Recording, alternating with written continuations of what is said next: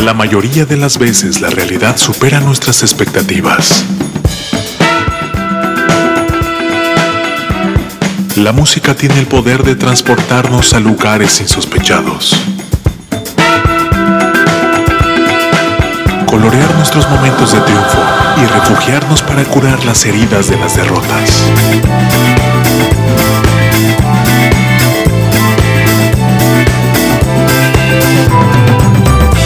¿Cuántas veces escuchamos a alguien decir que en la música nueva no hay nada bueno, no hay nada bueno, no hay nada bueno? Aquí, un abrumador golpe de realidad a esas voces inadvertidas.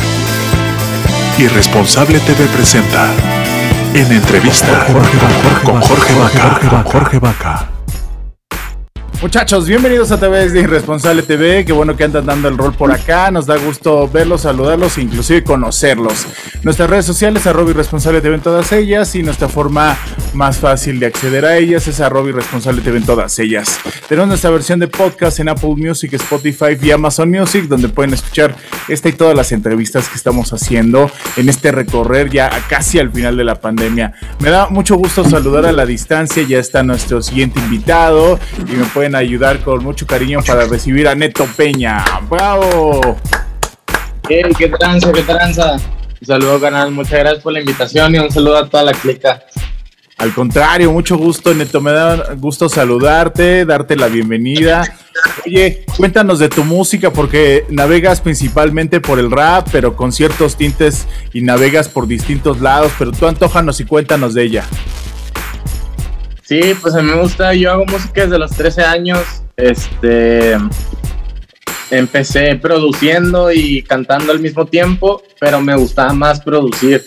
Entonces ya después le fui agarrando más el gusto cuando empecé a conocer las tarimas, cuando empezamos a dar shows, hace a lo mejor cuatro años, cinco años, no sé. Este, ahí fue cuando le empecé a agarrar el cariño a cantar, empecé a hacer más canciones, empecé a mejorar. Y pues sí, como dices, yo lo mío, lo mío es el rap tumbado, lo mío es hacer el hip hop, eh, porque es lo que me gusta hacer, lo que hago y escucho desde morro. Pero también de vez en cuando se me ocurren ideas, pues de, ah, mete una rola con un sax, eh, eh, le metemos, ¿sabes? Se me ocurren cosas y me gusta llevarlas a cabo, güey. Me gusta no quedarme con las ganas. Y en este caso, acabo de estrenar un, estoy estrenando un disco que se llama Crónicas de un Corazón Roto justo el caso de, un gusto que yo me quise dar en mi carrera, sabiendo aún así que algo muy diferente a lo que la gente pues, contento, contento con los resultados y, y ahí andamos, aquí andamos. Oye, Neto, lo que, a mí me llama mucho la atención y lo que más me gusta de tu música es que eres versátil, pero eres auténtico, ¿no? Y, creo que esa versatilidad nos la permite en estos tiempos en los que la gente ya está más abierta, donde ya no están tan clavados de no, tiene que ser rap y tiene que ser de esta forma, y, o sea, porque finalmente también hay una parte muy radical dentro del rap que es como muy dura, como ese fan de West colorado del, rap y del hip hop. Pero ahora en estos tiempos ya nos permitimos hacer cosas un poco más relajadas, ¿no? Y, creo que principalmente el ganador es la música y, el público. Sí, exactamente. Creo que mucho tiempo en el rap mexicano y lo sé porque, o sea, por, los colegas con los que yo he trabajado, por eh, mis amigos y, también colegas en alzada, la gente bueno, más bien nosotros mismos nos prohibíamos sin necesidad de hacerlo, hacer otras cosas, pues. Nosotros éramos los que decíamos, no, es que yo no puedo hacer reggaetón porque la gente se va, me va a dejar de seguir, me va a dejar de escuchar. Eh, no, yo no puedo, este, no voy a hacer rolas románticas, o sacas una rola romántica y nervioso de que te van a decir que ah, esto no es rap y la madre. Pero después entiendes y aprendes que el que hace la evolución en la música y el que hace que a la gente, que, que al público le gusten otras cosas, es uno mismo, pues. O sea, nosotros empezamos a hacer cosas románticas, cosas diferentes, eh, no tan malandras, y pensábamos que, iba a haber esa crítica, y no, la verdad es que la gente eh, a lo mejor sí empieza disque tirando hate, pero la segunda rola ya, ya, ya, ya es de, ah, chida rola, ya, ya no te tiran hate, pues. Entonces como que uno le tenía mucho miedo a esa crítica, como si te fuera a matar, como si como si fueras a dejar de ser tú. Y en cuanto nos tumbamos el rollo y vimos las cosas como son, fue que empezó a crecer esta madre. Oye, ¿cómo es, ¿cómo es el trabajo creativo? ¿Cómo es que funciona esa, esa, esa maquinaria bien aceitada que tienes dentro de tu cabeza para generar letras? ¿Cómo es ese, esa, esa parte o esa contraparte de la cual muchas veces como audiencia desconocemos? Porque como audiencia nosotros ya eh, finalmente escuchamos como pues el, el trabajo final, el producto final, el resultado de todo este trabajo, pero no nos imaginamos de todas las etapas de producción y de, de preproducción y de, de cómo nace una canción a lo mejor en un ojo en blanco? ¿Cómo es de que funciona esa, esa, esa máquina, te digo, esa máquina bien aceitada que tienes en la cabeza? Eh, pues creo que, no sé, yo desde morro siempre he sido muy, muy, pues no introvertido, pero sí muy consciente, pues desde muy, muy chico yo siempre he sido muy consciente de lo que hago y de lo que está pasando. Y eso no quiere decir que, que no haya sido inmaduro, que, que, no la haya cagado. Obviamente sí, era lo mismo, pues era un morro. Pero todo el tiempo estaba consciente, pues no, no era un güey que hacía pendejadas ya después decía, ah, chale, ¿sabes? O sea, si yo estaba haciendo una estupidez, yo sabía que la estaba haciendo y aún así la hacía. Entonces creo que eso ya, después de dejar de ser un morro, meterme a la música, crecer, eso mismo lo empecé a implementar en mí y en mi música porque era consciente de, todo y soy consciente de, lo que vivo en mi vida, pues, de que si estoy deprimido, si siento que estoy deprimido, pues tengo que aceptarlo y decir, ok, estoy deprimido, pero tengo que chambear, el jale se tiene que hacer, no puedo dejar de escribir, no puedo dejar de hacer música, ni de sacar música. Entonces, pues siempre he encontrado como mis maneras de, de superar las cosas y de cuando las estoy viviendo, al mismo tiempo poder eh, seguir siendo proactivo, pues. Eso, eso me recuerda a algo que decía una muy querida amiga que decía que justamente hay gente que pasa de, chamaquito o de niño idiota a chamaquito idiota y de chamaquito idiota a jovencito idiota y después a adulto idiota y después a, a, viejito idiota. Pero bueno, ocupaba otra palabra. ok. Oye. Pero sí, es verdad, uno es el que digo, obviamente cada quien nace con diferentes aptitudes o, cada quien nace siendo diferente, pero al final de cuentas, si, si la sigues cagando a tus 30 años, eh, es tu culpa, pues es porque tú la estás cagando. Así es. Acabas de lanzar esta canción que se llama No Aguanto, eh, justamente hace tres días me impresiona mucho porque lleva 246.650 vistas y es una locura, ¿no? Tres días es una, es una cantidad bien chingona de gente que se está reuniendo a escuchar tu música y es en una colaboración con Nampa. Este, cuéntanos de la rola, por favor. Eh, fíjate, esta rola pues es el último sencillo. Yo estuve sacando un sencillo del disco cada dos semanas. Entonces empezamos con la primera rola que son Ríos como nadie y de ahí cada dos semanas sacamos una rola y acabamos de sacar, como dices, No Aguanto con el Lampa, que es la última canción del disco donde ya corta venas, pues el coro dice, me quiero morir sin tu corazón, etcétera, etcétera. Entonces, esta rolita, pues el Lampa ya, ya teníamos tiempo de conocernos como un año y medio, dos años, y decíamos, nos hablábamos y todo, sí, hay que hacer algo, siempre hubo un respeto y un cariño pero no sé, con esta rola le di al clavo. Esta fue la última canción que hice del disco. O sea, a pesar de ser la última canción la de enumerada en el disco, también fue la última que hice. Y, y pues no sé, se dio, pasó como que ese, ese güey me, me contestó una historia el día que la hice y dije, no mames, pues el Nampa. este, y durísimo, durísimo, rompió durísimo está chido porque creo que una de las partes más difíciles en la música o en el arte o en cualquier expresión humana es encontrar pues ese, esa dupla creativa, ¿no? Con la que puedas hacer cosas y, funcione, ¿no? Porque también la realidad es de que muchas veces las colaboraciones son armadas o son pues, por interés o por la disquera y la realidad es de que pues se nota cuando son pues cuando son honestas y cuando no lo son. Sí, es, es como yo siempre he dicho que hay algo invisible que es lo que más controla el éxito de los artistas, más allá de la mercadotecnia, de lo que tú quieras, que es la percepción de, de lo que, de cómo, de qué pasó en el momento que se creó eso, pues. Es exactamente lo que dices.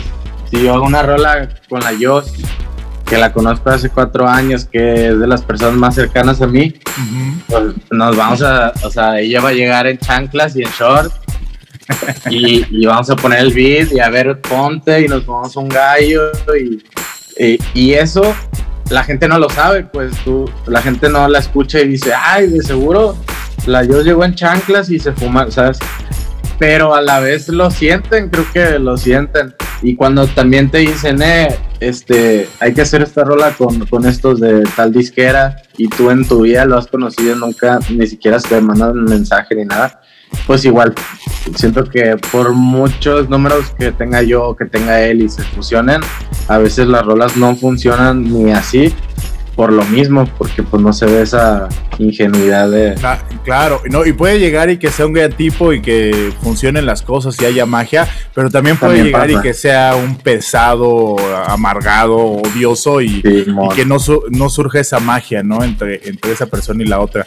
Déjame leer un poco de comentarios, dice Luis A. Eh, César Rasek dice: Saludos desde Puebla, zona centro, saludos hasta Puebla.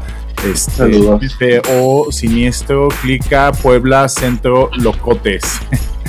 Wendel ah. Molina Arostegui, saludos desde Nicaragua, sus rolas son bien chidas, dicen.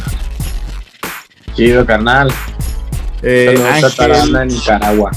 Qué chido. ¿Ya te has dado vueltas por allá o únicamente has llegado a través de las plataformas, Neto? No, en plataforma nada más, solamente hemos podido ir a Colombia, este, y México, todo México. Eso Pero esperemos ya. Es que apenas, la neta, apenas hasta teníamos un, viaje planeado para España justo antes de que empezara la pandemia.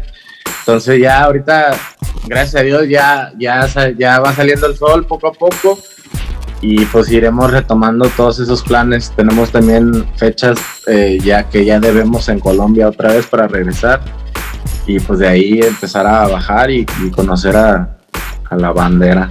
Claro, y esta parte tan chingón que a través del internet y de las plataformas te puedes conectar con miles de personas pues, a, la, distancia, ¿no? Eso yo creo que es el, ese es lo más importante y lo más eh, mágico de, los tiempos que nos toca, nos toca vivir en ahora, ¿no?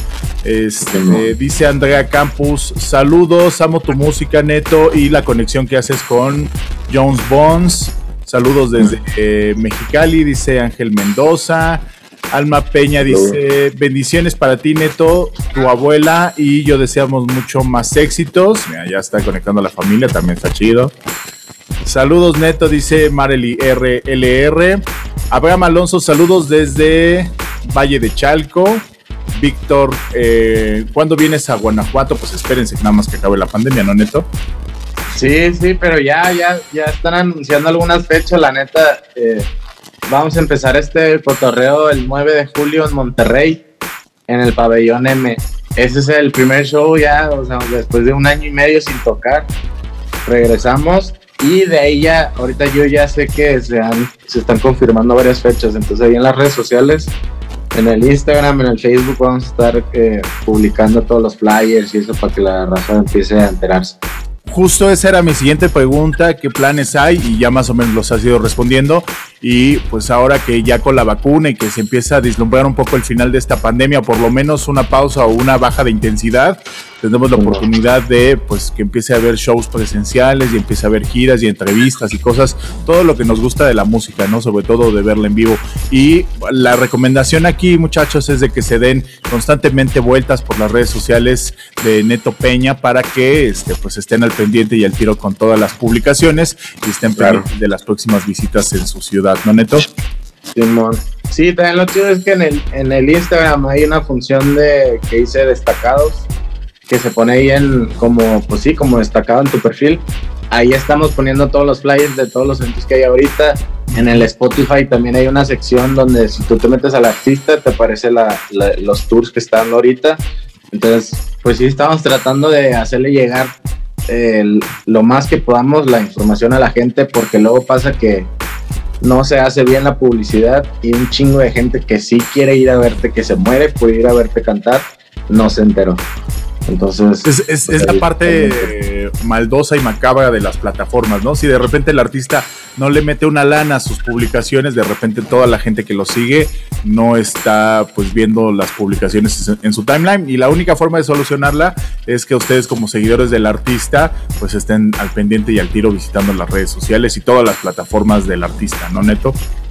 Sí, claro, y sobre todo darle un seguimiento orgánico, pues yo trato de, ver los comentarios más bien, subir historias yo pues de, de que, hey, hey, ¿qué onda el, el, evento, los boletos?